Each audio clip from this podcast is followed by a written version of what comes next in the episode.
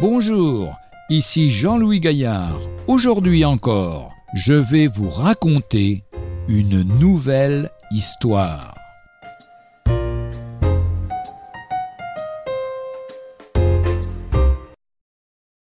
La nuit du destin.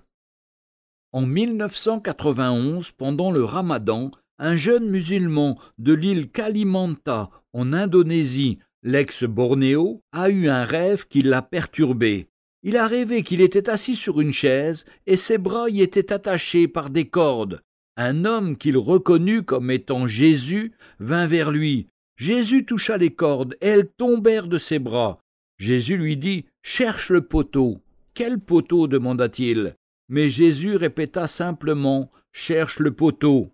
Le jeune homme se réveilla de son rêve. Que pouvait en être la signification? Mais au bout de quelques jours, il l'oublia et sa vie continua.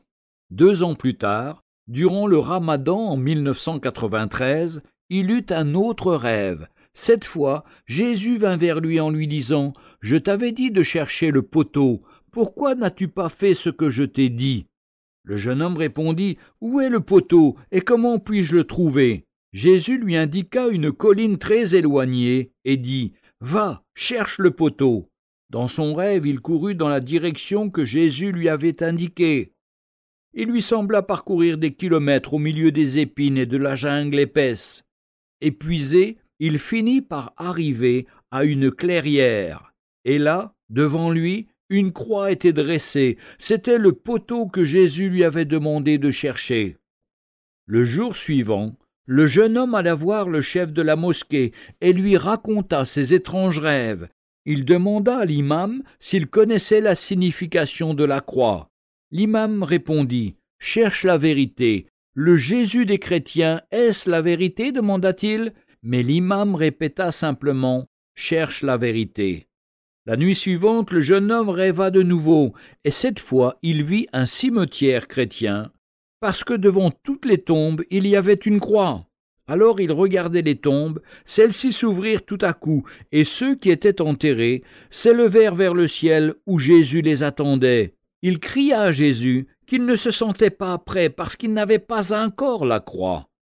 Il se réveilla de son rêve, très perturbé. Il connaissait une petite église près de son village, et alla y trouver le pasteur. Le jeune homme demanda si le pasteur pouvait l'aider à comprendre ses rêves.